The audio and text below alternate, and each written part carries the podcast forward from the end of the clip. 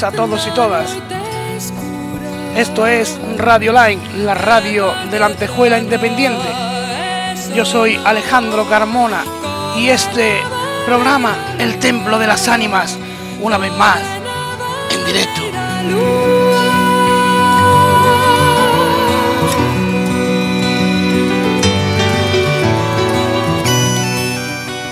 Y bueno, ¿qué deciros? Pues que me encuentro aquí en esta encrucijada particular que estamos viviendo con el tema del COVID. Parece que lo vamos remontando, parece que le vamos ganando terreno.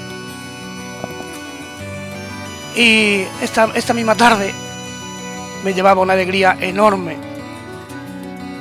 cuando una, una persona contactaba conmigo. Él es Fernando Ismael desde Argentina para proponerme que este programa se escuche en radios de corrientes en Argentina, Venezuela y en toda Latinoamérica. Así que hoy más que nunca, un abrazo enorme a todos los hermanos que nos oyen desde allí. Un honor, un honor inmenso.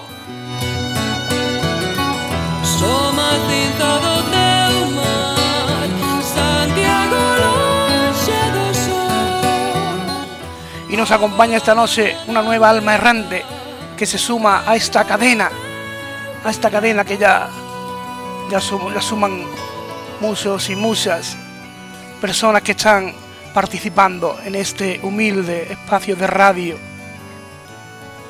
Es para mí un honor tener aquí esta noche a alguien, a un ser muy especial alguien que ya tenía yo ganas de tener por aquí,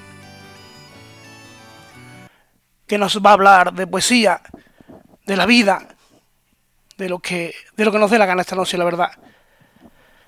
Desde, desde Monóvar, de en Alicante, creo que lo he dicho bien. Desde, desde la provincia de Valencia nos llega Rebeca Aracil. Rebeca, muy buenas noches. Muy buenas noches, Alejandro. Lo Encantada. Lo he dicho bien, ¿no? Monóvar, ¿no? Monóvar, sí, en Alicante. Provincia de Alicante, sí. ¿Qué tal estás?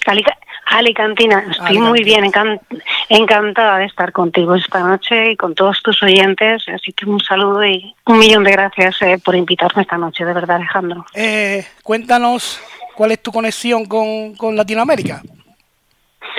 Bueno, la verdad que es que yo estoy unida con Latinoamérica desde hace muchos años. ¿eh? O sea, esto es una cosa, y, con Argentina en concreto, no sé qué me pasa. Eh, fíjate que con los inicios de, las redes sociales, de Facebook, bueno, inicios para mí, ¿no? Hace como 15 años, ya empecé yo a tener, tengo una mami en Argentina, una tiza en México, porque bueno, es eh, lo bueno de, la literatura, de los poemas, que empiezas a conectar con gente. Y luego ya eh, la cosa fue fructiferando, fructiferando, y cuando ya entro en Twitter me encuentro pues eh, también con, bueno, él me encontró a mí, en este caso Fernando me encontró a mí, y bueno, pues empezamos a hacer cositas, bueno, los programas que hacemos, y bueno, eh, yo es que ya amo Argentina, lo tengo como segunda parte. Tengo casi más familia allí ya que aquí. Así que imagínate, un, placer siempre. ¿Y cuál es el, el programa que tú tienes allí? ¿Qué es lo que haces? Pues eh, fíjate, yo tengo ahora mismo tres programas eh, con radios de corrientes que son Sí, parece que, es, así. Empezamos con uno. Eh, la proposición fue, bueno, pues uno, ¿no? Y, que yo llamé y lo sigue, se sigue llamando Poesía Viva, que lo hacemos los viernes. Entonces, bueno, pues ahí hablamos de poemas, me acompañan poetas y luego surgieron los cafés literarios. En el Rebeca que hago junto con su Marina de Jarata, que es la revista digital en la que yo colaboro. Y bueno, pues esas entrevistas, igual que tú, yo normalmente estoy donde tú estás en el micro. Yo soy la, que saca la metralleta y cose a preguntas y hace estas cosillas al revés. Y traigo invitados y bueno, pues se sale por la radio y nuestros oyentes y les, les gusta mucho, fíjate, curiosamente. Estás desde casa, tú haces esto desde, desde tu hogar. Exacto, yo estoy aquí en casita, eh, no paso ni frío ni calor. Yo cero grados siempre. eh, ¿Llevas invitados siempre, siempre es para hablar de, poesía? No, no. Mira, los cafés literarios, ahí sí que eh, hablamos, eh, a veces vienen poetas, eh, a veces vienen escritores, eh, vienen más escritores que poetas. Y en poesía, en poesía viva, como su propio nombre indica, ese sí es un espacio que, que dedicamos exclusivamente a los poemas. Yo creo que, que necesitan un, un tiempo también para ellos, ¿no? Para los poetas y para tanto hombres como mujeres eh, y los poemas. Entonces declamamos poemas y lo hacemos ahí eh, más formal. El café literario pues es una entrevista eh, a cualquier autor, eh, algunos han pasado por tu programa también, otros por el mío, y nos, los vamos combinando y ahí bueno ellos exponen sus obras, yo les pregunto, escudriñamos y siempre después hay un pequeño ratito donde la gente pues eh, relata sus micros, quien quiere poemas, pero es un poquito más informal. Así que en eso consiste, con música. Los poesías van con música. Con música entre música, o sea, entre poemas y poemas ponemos música que tiene que ver con el poema que hemos hablado. O sea, no te lo pierdas que. ¿Pero está previamente preparado o, Sí, sí. Sí, la música se prepara previamente porque tiene que casar con el poema que estamos hablando. Entonces, claro, eh, vamos coordinando eh, como unos X minutos de que dura aproximadamente, porque tampoco llevamos el crono, ¿no? El poema y comentar el poema con el poeta o la poeta y después pues un tema musical y bueno, la, verdad que a la gente le gusta. Empezó siendo como un poco un experimento, pero a la gente le encanta, te lo puedo, y no es porque el programa lo haga yo o me acompañe, no, no, eh, es sorprendente, pero a la gente sí que le gusta mucho. Eh, sácame de la duda. Eh, ¿La mujer que escribe poesía es poeta o poetisa? Perdona mi ignorancia. ¿eh? Mira, está toda la vida, toda la vida es desde siempre. Se ha entendido que una poeta es una mujer que escribe poemas. Por lo tanto, está correctamente dicho una poeta, un poeta. Ahí, y de hecho, eh, la gran mayoría de mujeres que escriben poemas, lo de poetisa te lo digo en confianza porque eh, hablo con muchas, es como que le chirría un poco. Eh, pero está correctamente dicho poetisa. Ese término fue un poquito más moderno, viene un poquito después. Eh, también un poco, ¿sabes?, en esta abogación que hay a veces por ciertos segmentos de mujeres de querer sacar a todo el nombre en femenino. ¿Vale? Que yo ni critico ni, ni no critico, lo respeto, pero es que yo no me doy, no me siento mal, ni que me digan una cosa ni que me digan la otra. Eh, lo veo correcto, decir una poeta, no, no lo veo mal. No creo que haya que, que complicarse tanto la vida, ¿me entiendes? Sinceramente, Alejandro. Claro, te lo, digo porque, te lo digo porque yo, yo he indagado mucho en la, en la vida de, Verónica Franco, no, no sé si la, la, conoces, que era una, una, cortesana que había en Venecia ¿no? y le, le, le decían la, la poetisa. Eh, hmm. pero claro, eh, avanzan, avanzan los tiempos y por eso, por eso lo preguntaba porque eh, desde, la, desde la completa ignorancia. Da lo mismo, poeta, poetisa, yo prefiero llamar poeta, no sé por qué, pero me gusta más mm, dirigirme como poeta, poetisa, no, sé. Mm. A mí me gusta más. Poeta que a mí, pero a mí personalmente, claro. Eh, pasa como a ti se verá que soy más antigua. eh, Lo otro me suena a pitonisa. Sí. bueno, falta que saque la bola. Tampoco estaría de más tener por aquí por, por aquí alguna. Ya lo buscaré. eh, Rebeca, vamos a ver. Eh, la poesía, ¿crees tú que está se infravalora con respecto a otros géneros literarios? Eh, yo creo que sinceramente en algunos segmentos sí está un poquito infravalorada, ¿no? Se ha denostado con los con el paso de los tiempos, de los años, eh, que es como que se ha, se ha dejado aquí guardadita eh, y es muy poca o es menor el género de la gente que consume que consume la poesía, ¿no? Cuando antiguamente tú y yo y todos en primaria se nos enseñaban los poemas, se nos decía qué era la poesía, qué era una estrofa en cuarto, quinto de primaria es cuando se te enseña eso. O sea, es algo eh, básico en nuestro sistema de educación. Sin embargo, luego, eh, como hay que pensar, porque lo que pasa con la poesía es que hay que pensar un poco. Un poema requiere que se piense. Entonces, eh, la novela te lo da hecho. Entonces, es como que se ha aparcado un poco, un poco, porque a la gente que le gusta la sigue consumiendo, pero a quien no le acaba de, de, gustar del todo, yo digo es que, es que la ha probado poco y tiene que consumirla más. Eh, para, para, para leer poesía, creo yo que hay que, hay que tener, no sé cómo llamarlo, como, como una carga de profundidad interior quizás mayor a, a, la que tenemos leyendo la novela, ¿no? Simplemente yo, yo creo ¿eh? que hay que pararse un poco más a pensar, porque la condensación que te cuenta un poema en, X estrofas, ¿no? Tú piensas que es una historia, una historia que te puede, en una novela te lo explican con más detalle, tienen el, el tiempo que le dan mucho más eh, renglones para explicar con adjetivos, con situaciones, y un poema te hace toda la localización completa. Todo ese sentimiento está pulido. Solamente es cuestión, no, no, haya que, no es que haya que tener nada especial, simplemente un poquito de, de, espera, de pausa, de reposo. Leerlo y pensarlo un poco. Eh, que no te lo expliquen como en la novela, que te lo explican. En una novela te lo explican.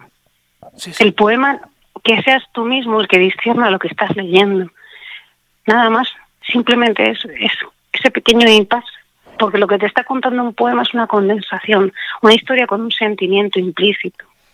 Sí, es lo que es lo que aquí en Andalucía para que para que para quien no lo sepa es un fandango. Un fandango es algo que es muy corto, que dice mm, muchísimas cosas en, en cuatro o cinco frases.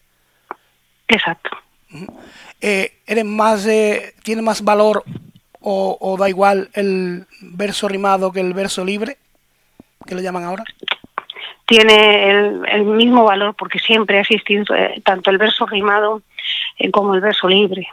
Lo importante de un poema es que tenga ritmo, que tenga música, o sea, que, que, que, sea, que haya coherencia, que te lo estén cantando, contando, que haya un movimiento. ¿no? Entonces, que rime o no rime, si la rima va forzada, a veces hasta chirría, porque te queda ahí como mm, eh, el panado eh, enclaustrado, eh, azulino cristalino. Es como que repele. Sí, buscar, es, buscar lo fácil, ¿no? Exacto, buscar lo fácil y, y a veces pierde el, brillo tan bonito que tiene un poema. Si se fuerza la rima y no queda bien, se pierde porque al final lo que quiere contar no lo cuenta, por forzar una rima. En otras ocasiones la rima viene dada y queda perfecta y encaja. Pero si no, si no es el caso porque no se hacen decasílabos o no se busca una rima clásica o un cuarteto o lo que tú estabas comentando, la prosa de, siempre, ¿no? Eh, un fandango, un fandanguillo, estas cosas, eh, o una canción que es diferente. Si no se quiere escribir eso, que lo que se quiere escribir es eh, una, poesía y simplemente viene el momento. Forzar la rima es como querer meterte un, un pie de un 38 en un 35. No, duele. claro. Eh, ¿tú, ¿Tú utilizas las dos? ¿O eres más de rimar o eres más de verso libre? Lo que te pida en cada momento. Yo, yo lo que me viene en cada momento. No lo fuerzo, te quiero decir. Yo ahí.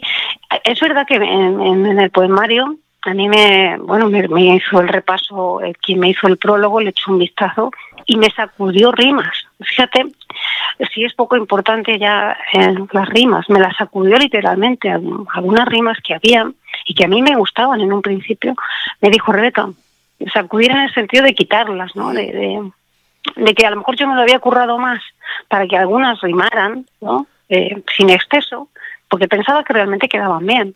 Y me la sacudió, dijo, mira, me gusta más así, ¿qué te parece? Es como este vestido queda mejor así, no vamos a forzarlo. Y al final, pues sí, tienes razón, me gusta más así. Entonces, según, hay, hay poemas, que tengo poemas que sí que van con, con rima, pero otros, sin embargo, eh, cuando los lees, es que ni siquiera piensas si debe ir rimado o no. No, porque te gustan tal cual. Eh, a mí, claro. Eh, cada poema debe llevar un mensaje interno? Debe. Cada poema, sea del género que sea, sea de quien sea, debe llevar, debe transmitir un sentimiento, ¿no? Yo pienso que la poesía es cuando una emoción ha encontrado su pensamiento y ese pensamiento se plasma en la palabra. Por lo tanto, si un poema está vacío, es que no, está, no, no hay nada que decir. Esa emoción va vacía. Da igual lo que sea, la alegría, eh, hasta jocoso, eh, fúnebre, puede ser hasta una elegía, pero tiene que haber un sentimiento implícito. Eh, un mismo poema puede servirte a ti, tú puedes entender un mensaje y yo, por ejemplo, otro completamente diferente y ser igual de válido?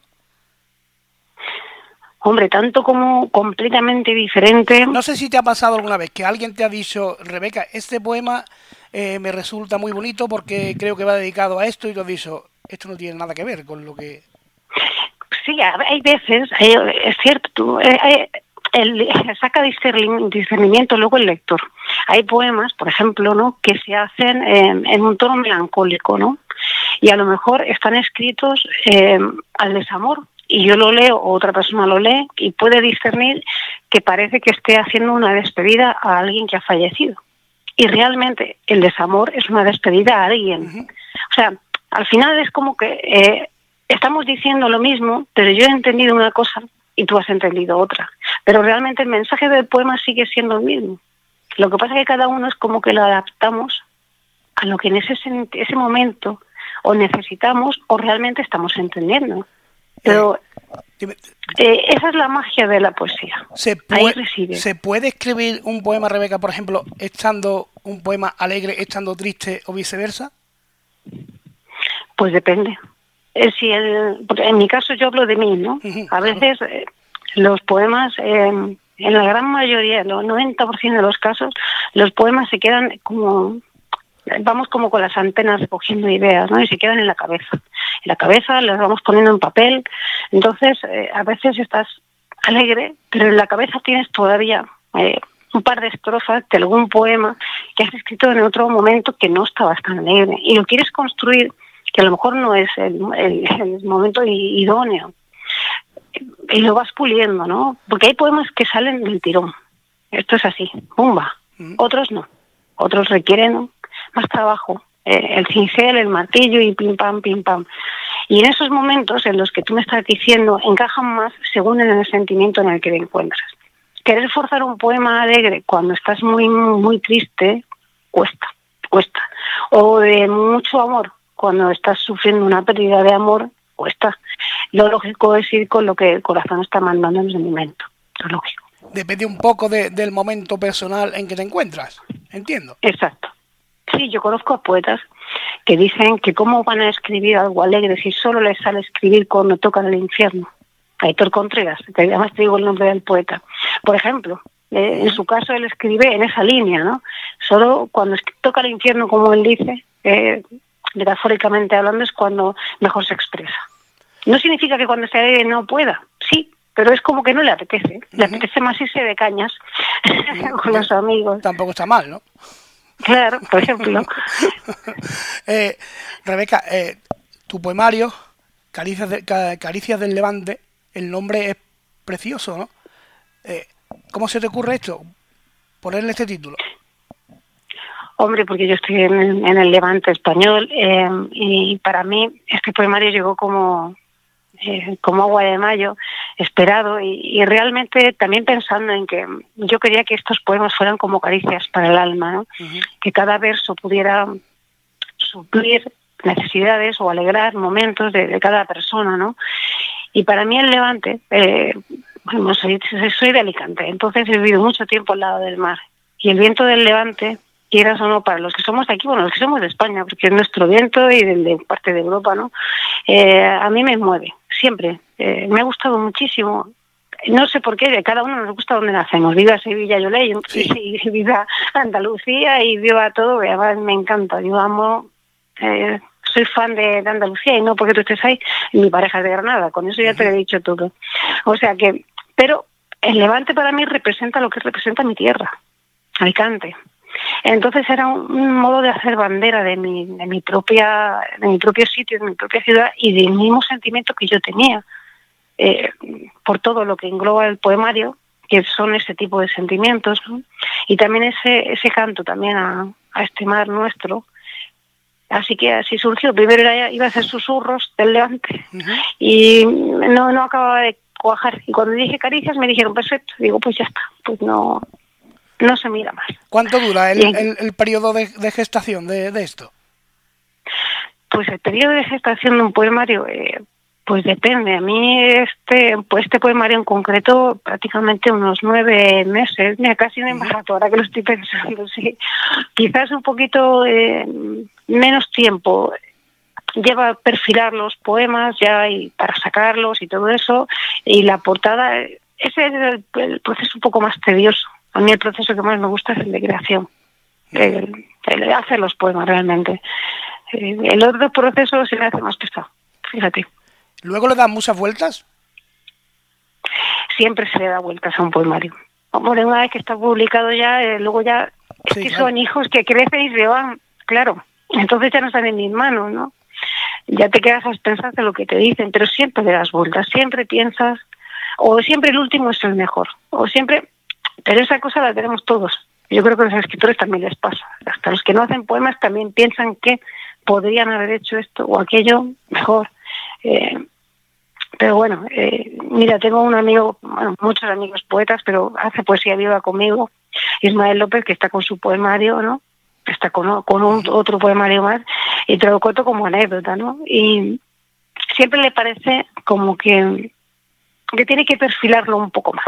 Y es muy perfeccionista y ya está más que perfecto el poemario, ¿no? Pues y, y, estoy segura de que cuando lo saque todavía me volverá a decir, es que yo creo que lo mismo que tú me estás diciendo ahora, ¿no? Eh, yo soy bastante perfeccionista, bastante. Pero bueno, yo he tenido soporte aquí de, Rubén García Cebollero, de un gran poeta. Entonces he ido como un poco más eh, confiada, porque sabía que llevaba una autoridad detrás competente, muy competente. Entonces, como que, bueno, vale. Puede surgir un problema, ¿no? Que cuando tú lo escribes te encanta, pero de tanto leerlo y releerlo llega un momento que a lo mejor no te gusta, ¿no? Sí, claro que pasa. Eh, o pasa eso, o llega un momento que te gustan tanto que a veces hablas en forma de tus propios poemas. Eso también pasa. Cuéntame cómo es eso. Pues muchas veces, mira, a veces me dicen, me dicen cosas y yo digo estrofas que digo en mis poemas o los o los he recitado mucho. Eh, a, lo mejor antes de ayer mismo estaba hablando con una amiga, digo, yo no claudí con total majestuosidad y me dice, ¿qué dice Rebeca? Digo, ay no, pues porque a veces se te cruzan los cables y se te pasa una estrofa tuya misma o de otro poeta que también me ha pasado ¿eh? por la cabeza y a campo y la digo y digo, ala, pero esto qué es. O estar hablando con una amiga hace dos semanas, bueno, que pasé ahí un par de noches un poquito plop, y estaba hablando con ella, con la directora de su barrio de Madrid, y me dice, dice, espera Rebeca, y estaba yo hablándole ahí toda profunda, pam, pam, pam, pam, sé. Y me dice, Rebeca, espera, digo, ¿qué pasa? Dice, que voy a coger un boli. Digo, ¿para qué? Dice, porque es que no paras de decirme poemas, no paras de decirme estrofas. Entonces, eh, sí, llega a ser código, porque yo no me escucho. Te quiero decir que yo no me doy cuenta de que hago a lo mejor ese abuso, ¿no? De, de mis propios poemas o, poemas nuevos, porque dices que esto no te lo había escuchado nunca, ¿no? Y luego me pasó, dice, toma, ahí llenas las notas, y digo, pero esto son reflexiones, dice, no, no, esto pule lo que son poemas, me dice. Claro, pero tú, porque tú, tú, tú haces de, de, de, la poesía una forma de vida, ¿no? Pues prácticamente sí, porque entre los poemarios, eh, lo mío, y lo ajeno que leo porque me encanta leer poemas. Yo soy una consumidora adicta de poesía, yo lo reconozco, pero por lo tanto es un vicio, confesable.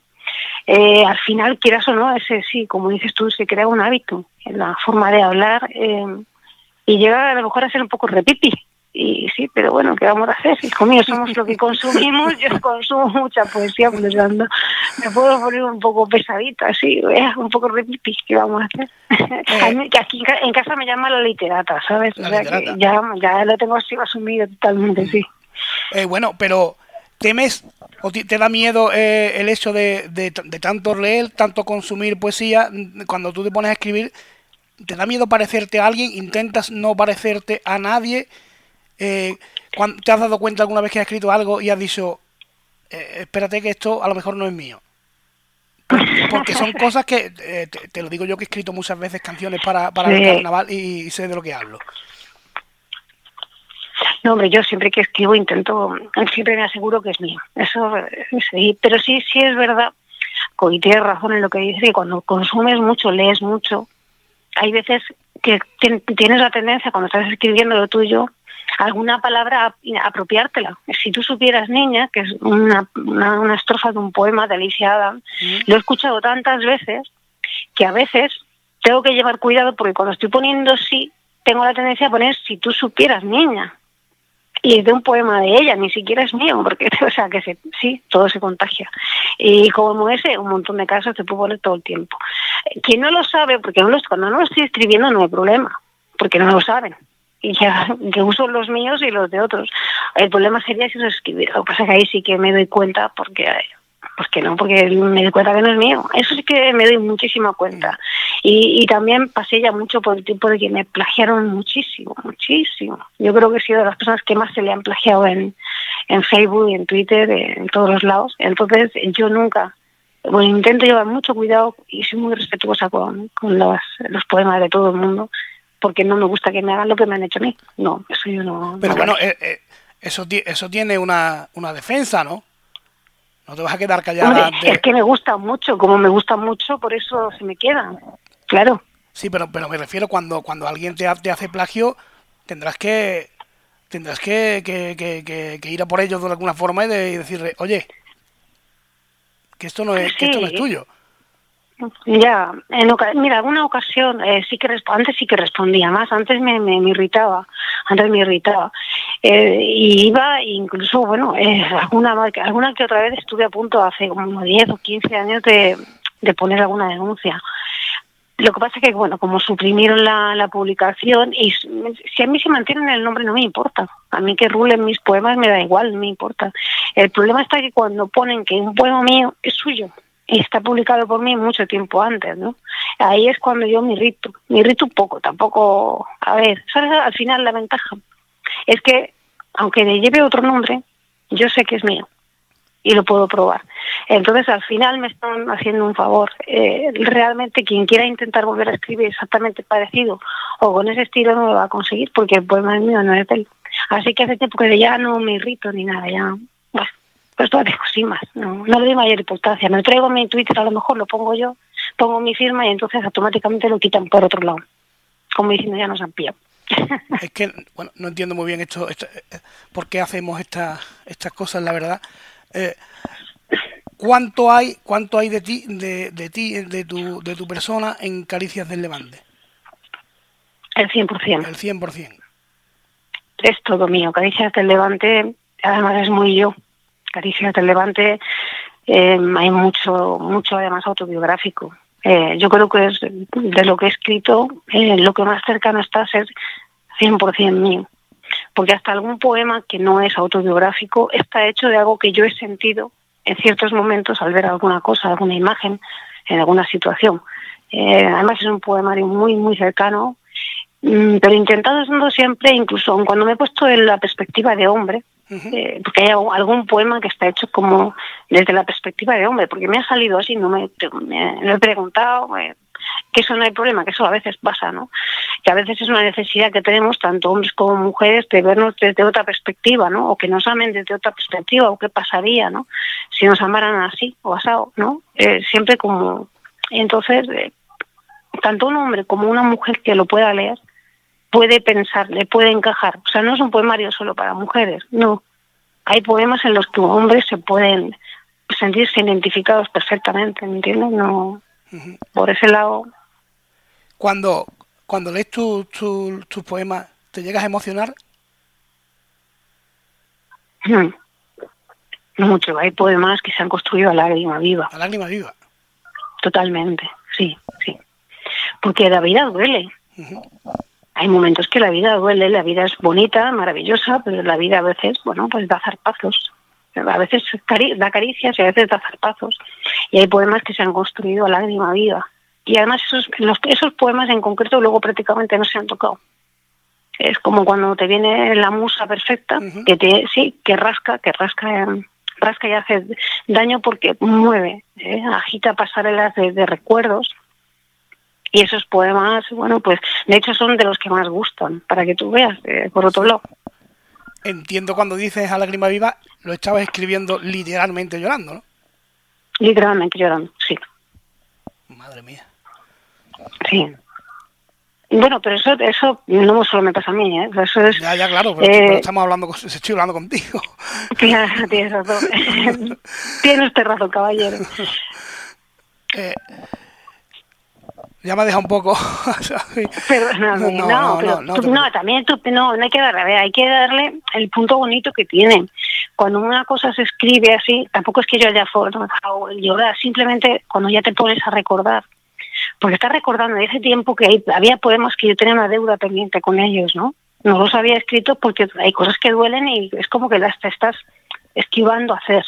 Entonces, cuando ya te sientas y dices, ya, vamos a, voy a por vosotros, que parecéis fantasmas, ¿no? Ya.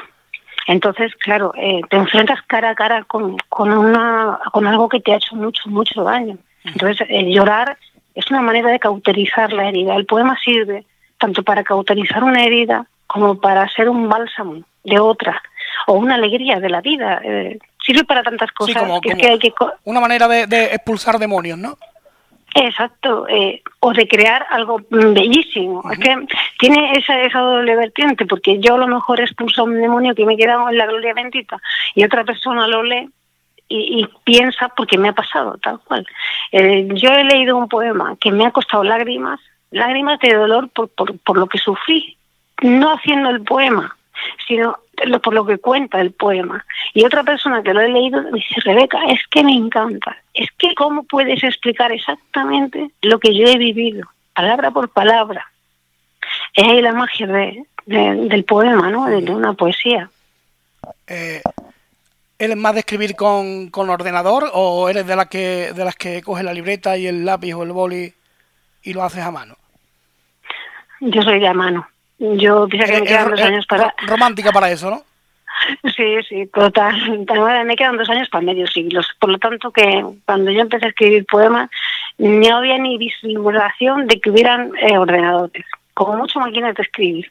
Entonces yo primero lo hago todo a mano y luego ya lo voy pasando y ya eh, se va quedando ahí. Y además, no solo en el papel, yo me llego a apuntar cosas hasta en las manos. Cuando no tengo papel, pido un boli express porque me pasa, me, me vienen ideas, me vienen cosas, y si no tengo papel, que es muy raro, porque siempre llevo algo para apuntar, pero si me pilla que no, yo me llego a apuntar media estrofa en, la palma de la mano, o sea, dentro, aquí, apuntadita, sí, como tatuada, y luego llego y enseguida, pam, pam, pam, la escribo. Para que no se me vaya, porque la memoria no se puede confiar, yo ya no. Entiendo entonces que tienes un arsenal bastante bien guardado, ¿no? En casa, ¿no?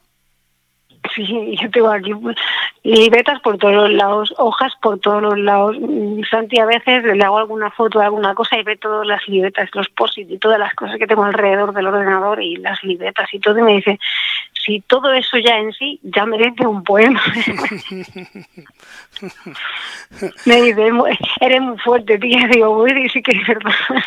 ¿Cuál es el momento de, para escribir de, de, de Rebeca Aracil? Pues, ¿sabes lo que pasa? Que eh, como lo tengo complicado, porque yo eh, estoy todo el día eh, carburando poemas, lo mío es un, tengo un problema. Para escribir otro tipo de cosas, tipo novela y todo eso que llevo en la cabeza, que estoy haciendo también, escojo a lo mejor por la tarde y todo eso, pero los poemas yo no tengo horario. Es una cosa, a lo mejor a medianoche, esto te lo puedo garantizar y mi pareja también, a medianoche a oscuras, a oscuras, cojo una libreta y un boli en la mesita de noche y escribo las estrofas que quiero. Y por la mañana me levanto a las 7 y empiezo con el poema, pim, pam, pim, pam. Entonces no te puedo decir que tengo un horario exacto, porque prácticamente estoy todo el día de la testa, pero no porque yo quiera, no quiero. Quiero descansar a veces, pero estoy viendo una película y me viene, pum. Y a lo mejor se lo comento, ¿eh? mira, no sé qué. Me dice, pero es que tú no puedes parar. No, lo siento, es verdad. Entonces, eh, lo que son ideas, estoy todo el día plasmando. Luego ya darles forma, pues casi siempre me viene, lo hago más por la mañana, ¿no? Por horario de ordenador, de, porque mi ordenador está en un rinconcito ahí muy muy visitado, entonces pues tengo cierto límite, pero como, como lo hago todo para el primero, pues por ahí voy bien. ¿De cuánta dilatación en el tiempo estamos hablando que tienes cosas escritas? Eh, ¿Apuntas la pues fecha? ¿La apuntas la fecha, no? ¿O cómo lo haces? Sí, normalmente en cada, en cada poema mm, suelo apuntar la fecha aunque luego no se vea mm, en, el poemario me refiero, pero sí suelo apuntar la fecha más que nada porque así em, en, el ordenador se queda, ¿no? Pero en la libreta no. Y yo he llegado a encontrarme poemas que seguramente no verán la luz eh, pues de hace 15 años. Y a lo mejor los he leído, los he releído, los he vuelto a guardar. Algunos se guardan otra vez porque están mejor guardados. Por, bueno, porque expresan cosas que, que ahora mismo no, no, no creo que, que tengan lugar, ¿no? Pero es una manera también de ponerle la fecha de, mm, de saber en qué proceso, porque hay poemas, como he dicho antes, que salen tal cual y quedan divinos, otros que hay que pulirlos. Y el ver la fecha, aunque sea entre paréntesis arriba, te sirve que se ha pasado un mes, siempre yo creo que, que reposen un poco, a veces es muy bueno. Porque un día puedes estar muy mal y te sale eso, ¿no? Pero al par de días es como cuando tenemos una irritación, que tenemos que pensar, para dejar pasar un poquito, que repose todo, a ver qué pasa, ¿no? Pues con los poemas yo creo que pasa un poco igual. Al par de días lo lees y la palabra que te faltaba o la palabra que no acababa de encajar viene.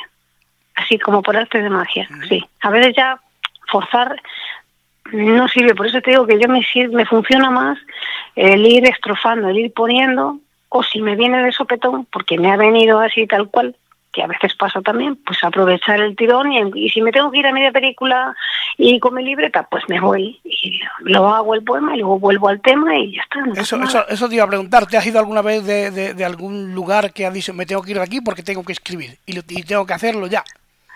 Sí, muchísimas veces. mira, mira, mis amigas están fritas con eso, pero mi pareja también. Por eso, mira, cuando me ve llegar de la habitación al comedor, ¿no? que es el punto de reunión para ver alguna peli de Netflix o de lo que sea, ¿no? con la libreta con un libro que siempre estoy leyendo algo, Y me dice, ¿pero dónde vas con tantos archeles? Como eran ahí, ¿no? ¿Dónde vas con tantos archeles? Mm. con tanta cosa. y estoy, y, yo como que estoy viendo, además veo la, es que lo más curioso es que llevo el hilo de la película. Pero en mi cabeza llevo mi otro hilo, ¿no? Lo que yo, el tema mío que yo voy pensando de lo que sea, ¿no? Y me ve que cojo la libreta, que cojo el boli y empiezo, pim, Y se calla, no me dice nada. Y a los, al poquito me dice, niña, porque Granada ¿verdad? Niña, ¿qué?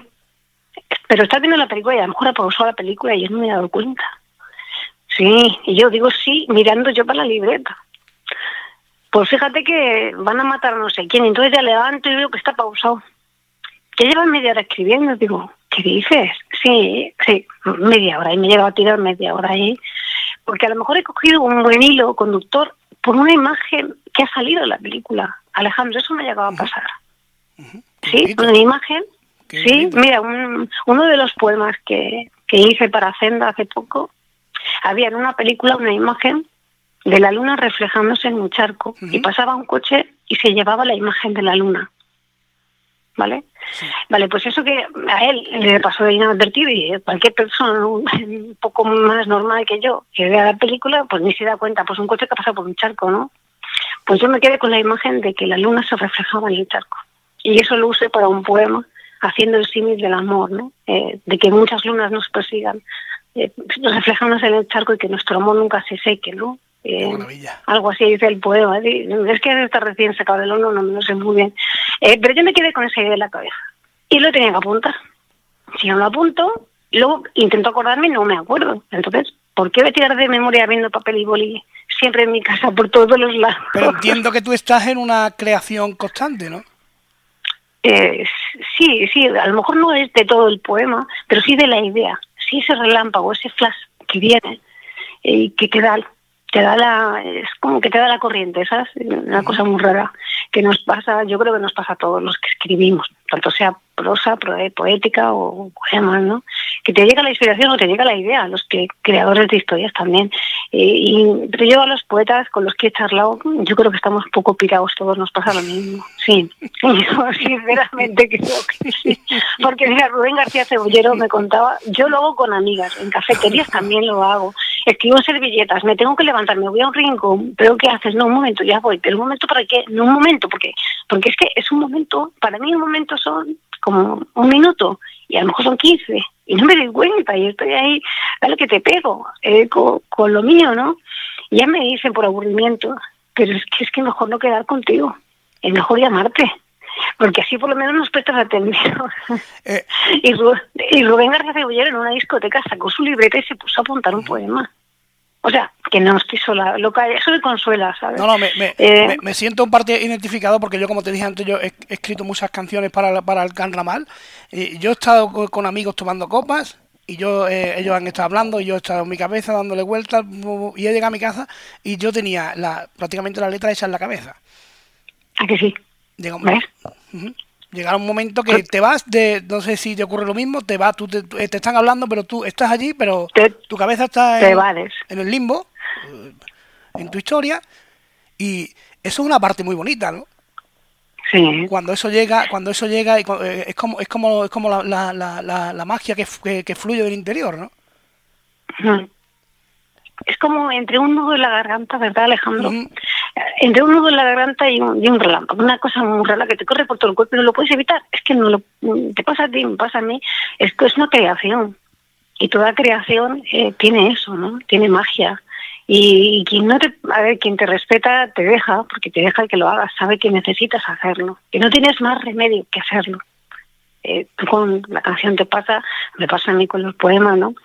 Y nos dejan ya por imposible. Y, y yo creo que todo el mundo lo puede entender, ¿no? Que, que llega es como cuando un pintor, cuántas veces lo hemos visto en películas, ¿no? El pintor que se pone como loco a pintar porque lo necesita, porque en ese momento le ha venido la idea, a lo mejor luego se tiene dos meses sin pintar un cuadro, pues también puede ser, ¿no?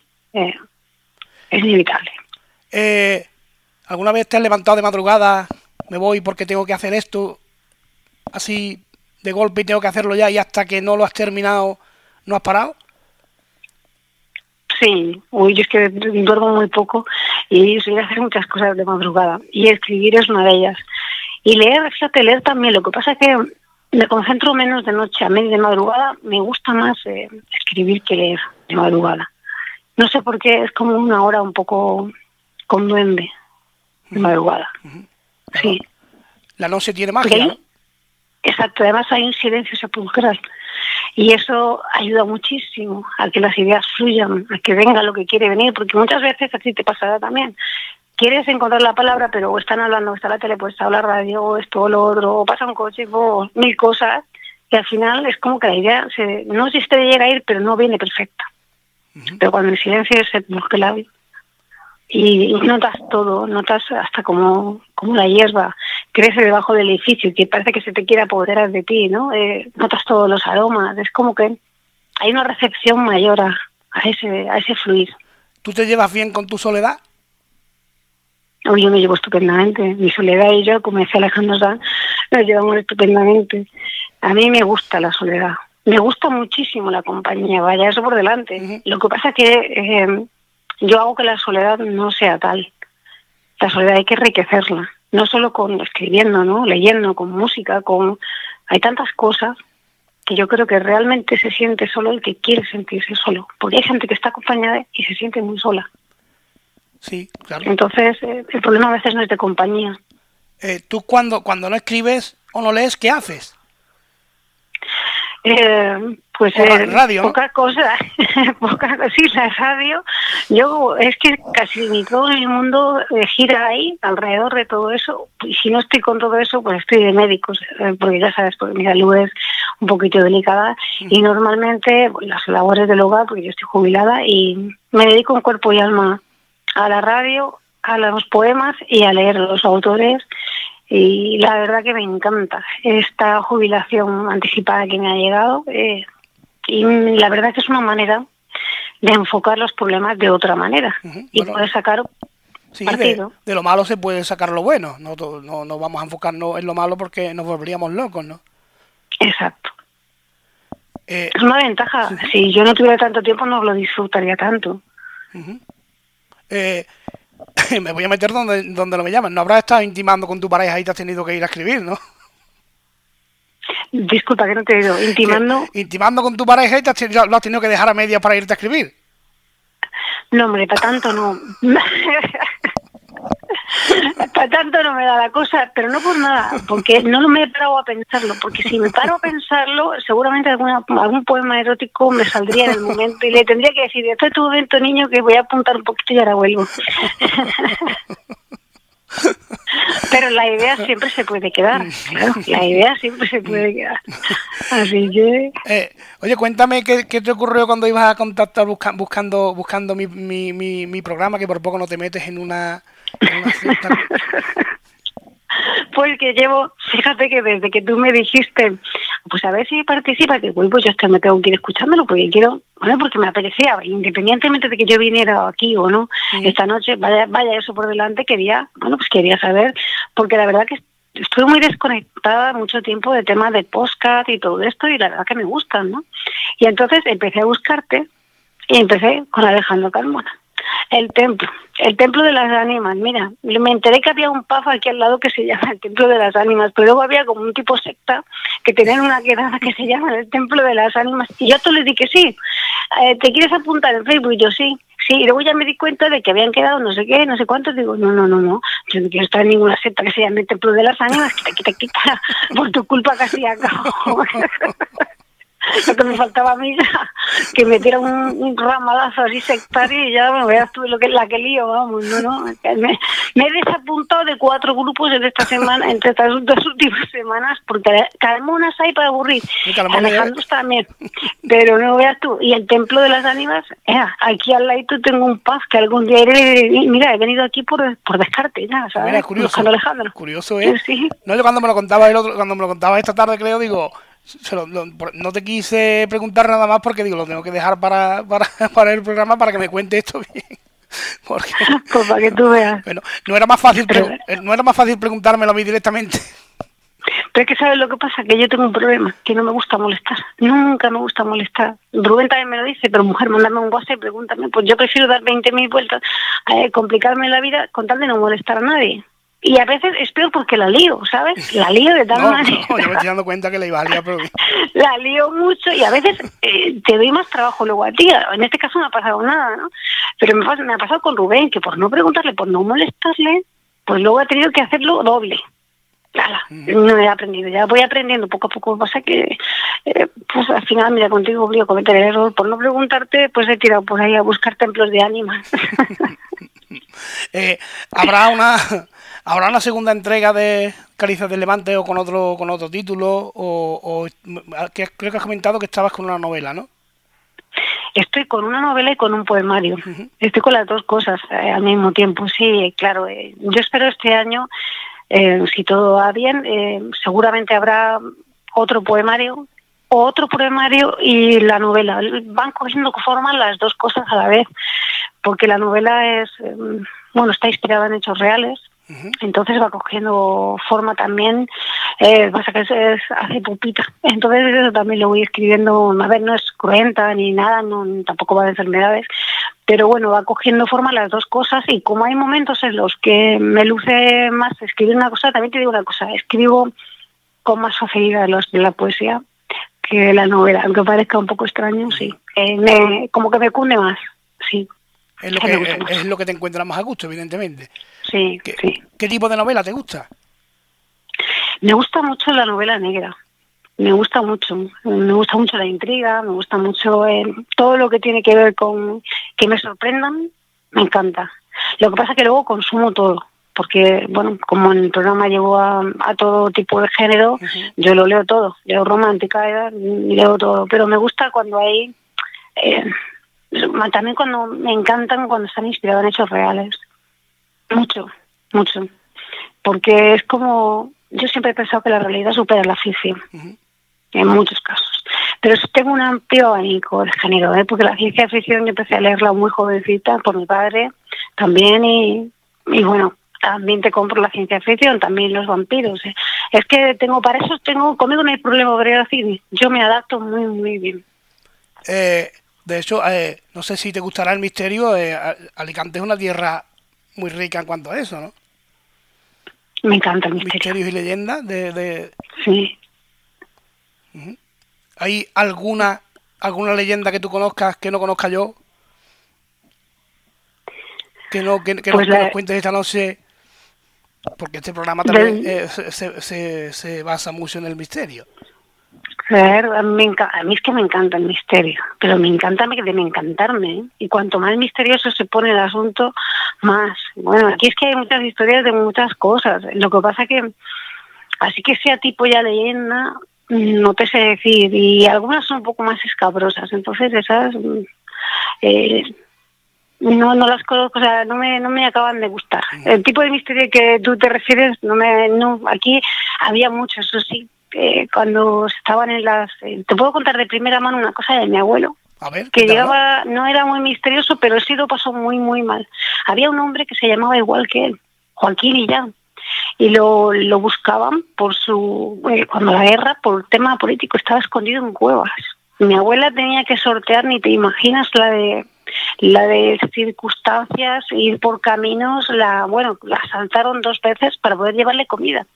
Hasta que el hombre, que se llamaba igual que mi abuelo, Joaquín Illán, que lo estaban buscando por rojo, eh, lo capturaron porque había matado a no sé quién, y entonces ya pudieron, pero hasta ese instante tú no te imaginas, se llegó a hacer del camino donde iban a darle comida a mi abuelo, eh, leyendas sobre ese camino, sobre lo que llegaba a pasar en ese camino, fíjate.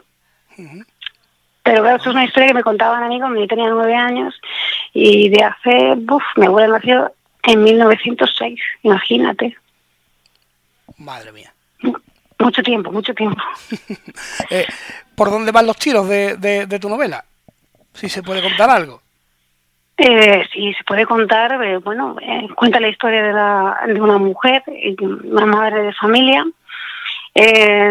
la que sufre un secuestro de una manera muy concreta, en unas circunstancias muy concretas. Y todo pasa muy, muy rápido. Y por ahí va la novela. Así que imagínate si va a levantar ampollas esa novela. Va a levantar ampollas. Pero cuenta que está basada en hechos reales. Está basada en hechos reales y además probatorios.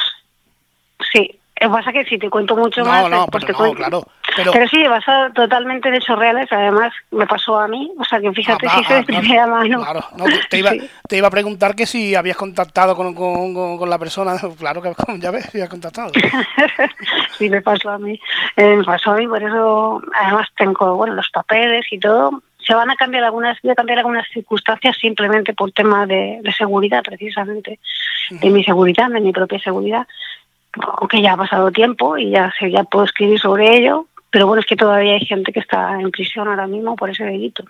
Eh, que fue poca broma, eh, que fue algo muy, muy grave y yo volví a nacer ese día. Entonces, eh, la verdad que tenía eh, muchas dudas al respecto, ¿sabes? Por el miedo que te queda siempre de, bueno, me pueden localizar cuando quieran, ¿no? Si quieren, ese tipo de personas que me hicieron, que me hicieron eso en ese momento. Pero bueno, creo que el mundo es de valientes, entonces, pues ahí vamos. Tú tienes arrestos, ¿no? Tú... Yo sí, mucho. Yo la verdad que, que yo misma a veces, a veces te lo prometo Alejandro, yo misma a veces me sorprendo, pero pero cuando ya pasa el toro, ¿sabes?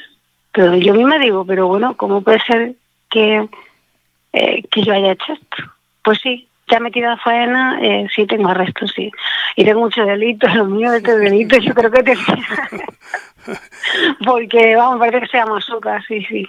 sí. Eh, Dime. ¿Intenta siempre buscar la parte positiva de las cosas, aunque a veces cueste? Sí, a veces cuesta, ¿eh? Esto no, no vamos a contar que es una utopía. A veces cuesta, pero siempre hay que buscar la parte positiva, porque si no, ¿qué nos queda? Alejandro, ¿qué hacemos? Regodearnos. Eso está bien un día, dos, y yo lo hago a veces, ¿eh? Me lamo la herida, porque duele, pero luego hay que sacudirse, hay que levantarse, hay que seguir adelante, porque no se contempla otro camino, hacia atrás no se puede ir. Entonces quedarse estático no es una opción, y hay que ser positivo. La vida es muy bonita y dura muy poquito. Es un suspiro. Vamos a estar quejándonos todo el día. Yo creo que no merece la pena, ¿verdad? No, no, desde luego que no. Eh, ¿Dónde podemos seguirte? ¿Dónde podemos encontrarte? ¿Dónde podemos encontrar tu libro, principalmente? Mi libro lo podéis encontrar en Amazon. Caricias del Levante lo podéis tener en, tapa blanda, en tapa dura y en ebook. Y pronto en audiolibro. O sea, imagínate, no hay excusas. No, que me gusta leer, pues yo os lo leo. No hay problema. Y me podéis encontrar en, Twitter, en redes sociales, en Facebook también, en, Instagram por Rebeca Aracil, Rebeca barra baja Aracil, 45, una cosa así soy y me podéis encontrar donde queráis. Eh, yo creo que Además, si alguien no me conoce y me quiere conocer por Alejandro, pues aquí estoy, encantada de saludar sin problema. Eh, ¿cómo, cómo, cómo, te sientes cuando, cuando, cuando sabes que tu libro te está llegando a muchas partes del mundo? Que gente que está, que, seguramente que no vas a conocer en tu vida, pero tiene algo de ti, ¿no? En, en casa, ¿no? Pues la verdad que es gratificante, fíjate, no tanto por el ego, no, no, no por eso. Siempre pienso que si hay alguna cosa de las que yo he podido crear que le ha ayudado a tener un día mejor, a esbozar una sonrisa y, a darse cuenta de que esta vida merece la pena, yo ya me doy por satisfecha. Y eso lo he conseguido. Eh, está feo que yo lo diga, pero me lo han dicho. Y entonces, eh, bueno, para mí eso ya es un, ya, ya que pase lo que quiera pasar, ya me doy por satisfecha, ¿me entiendes? Esos son los mensajes que, que, que te, de alguna manera te empujan a, a, seguir con lo que haces, ¿no? Exacto. Lo que la gente te dice, lo que la gente te, te, te dice, eh, que prácticamente me, me decían, ¿y dónde encontramos tus poemas? ¿Y dónde? Y cuando ya los tenía, ¿y quieren más? ¿Y cuándo más? Y es, entonces es prácticamente como eh, no son mis fans obviamente porque yo no soy una cantante de moda ni nada pero si los piden porque les gustan y les hacen bien quién soy yo para no hacerlo ¿Me entiendes? Ya no es por tema económico, nadie se hace de oro haciendo poemas, ya te lo garantizo yo, ni de oro ni de platino. ni, ni lo pretende seguramente, ¿no? No, no, para nada, para nada, no. Yo hago esto porque me, porque lo amo, porque siempre he amado escribir poemas y, bueno, escribir en general, pero sobre todo los poemas. Siempre he dado un follón en mi casa con los poemas que tuve desde pequeña, ¿eh? Iba con el papelito en rista a todos los lados. Era mi hermana me decía, pero bueno, otra poesía, yo sí es que te quiero mucho, como tengo, tengo, tengo tres hermanas, ahora ya solo dos, pues tú no sabes la de poemas que tienen cada uno dedicadas, mi madre y mi padre, eso era angustioso para ellos ya, sí. Eh, cuando, eh, cuando, perdona ya que estamos abusando, pero ¿cuándo, cuando es cuando, cuando te decides a, a, publicar Caricia, Caricia del Levante? ¿Qué, ¿Qué, qué, es lo que de alguna manera te, te empuja a, a dar este paso? Pues fíjate, después del primer poemario no pudo salir, eh, por lo que te comenté de, bueno, de mes, etcétera. Entonces me quedó como la espinita ahí. Yo simplemente publicaba en Facebook y en redes sociales los poemas. Pero la gente, por eso te lo he dicho, era la gente la que me decía, es que yo quiero, yo quiero tus poemas en la mano. No quiero que tú me los mandes, no quiero que me los recites. Quiero leerlos yo porque los necesito. Porque tú has escrito lo que yo necesito. Entonces eso fue ya como, bueno, pues tengo que tengo que hacerlo. Ya a la segunda va a ir y a la segunda sí salió. Esta vez no hubo impedimento para, para que saliera. La verdad que, estoy muy contenta. Cuando salga el audiolibro, eh, ¿serás tú la narradora? Sí, voy a hacerlo yo. estoy terminando qué bonito eso, de hacer Sí, la verdad que sí. Eh, me queda nada para terminar el Doctor Púrpura de, de, Gibran, que he hecho el audiolibro yo también. Además es un libro tenebroso que me encanta de misterio. No tiene nada que ver con los poemas, pero bueno, él quería mi voz para, para ese audiolibro y luego vamos con Caricias del Levante. Y la verdad que es una experiencia muy bonita. Y además en primera persona, porque el poeta siempre sabe dónde quiere dar el tono de la voz. Exacto, igual que el cantante. ¿Iban a llevar música? En principio no, a lo mejor hago un acorde de fondo, pero no estoy muy segura todavía, porque hay gente que le gusta el audiolibro limpio, solamente con la voz. Entonces ya dependerá de, al ser, un, al ser poemas, eh, sí que admiten un poquito más. Un, relato no lo admite, pero los poemas yo creo que sí podrían admitirlo. Eh, ¿Ya estás haciendo esto, estos relatos de, de, terror, lo estás haciendo ya? Con, Sí, estamos terminando. Estamos ya, nos quedan 10 capítulos aproximadamente menos. Eh, y eso sí que está ya editado, bien editado. Eso va sin música, va perfecto para poder escucharse. Y después de ese haremos unos, unos relatos de Alan Poe también. Y ya va, Caricias del Levante va, va de facto. Además tardaré menos en grabarlo.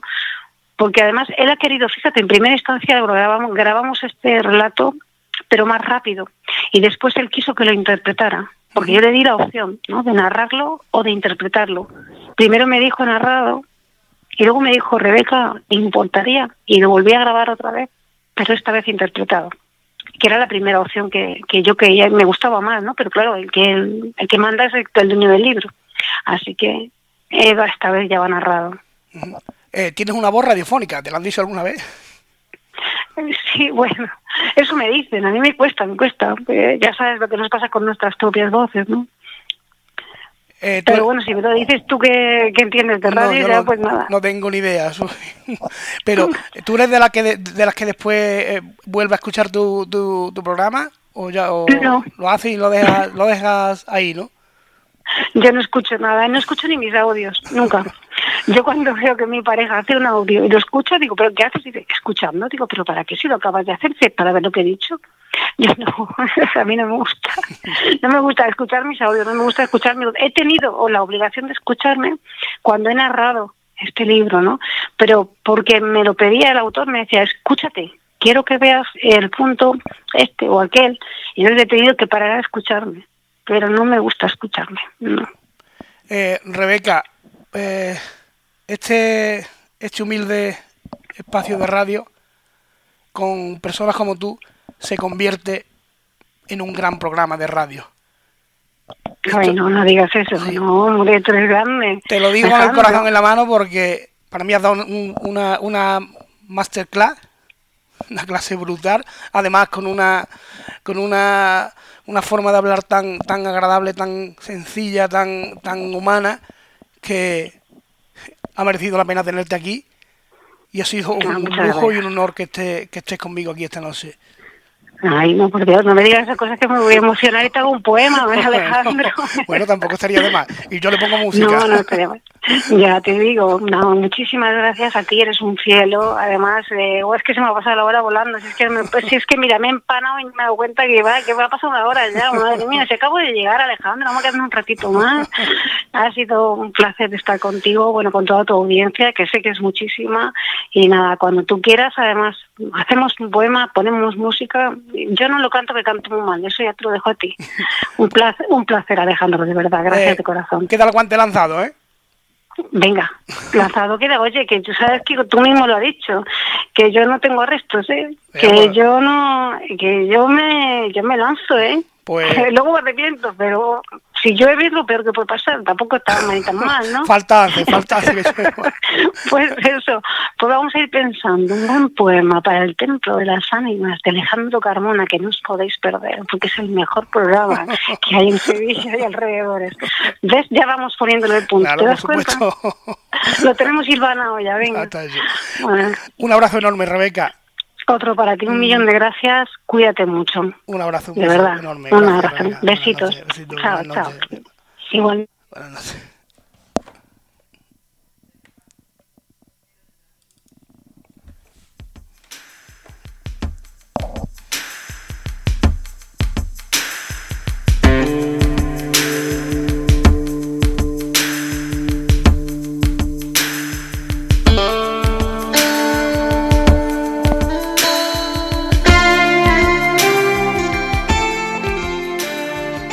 Me ha cortado el teléfono sin querer, la ha cortado un poco antes.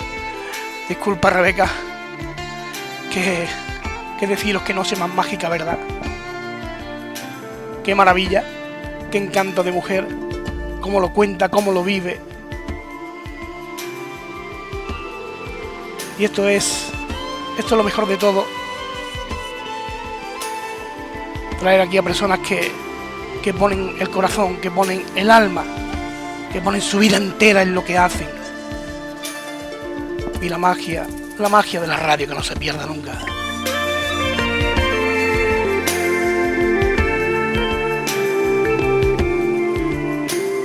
Un abrazo para todos, un abrazo enorme. Y como decía al principio, para los amigos de Latinoamérica, de Radio de Corrientes, que ha sido un placer y un honor estar con vosotros esta noche. Estoy convencido, o así lo espero, de que esta conexión ha sido la primera, pero que no será la última. Un abrazo muy fuerte. Nos vemos pronto. Hasta la próxima. Salud y fuerza.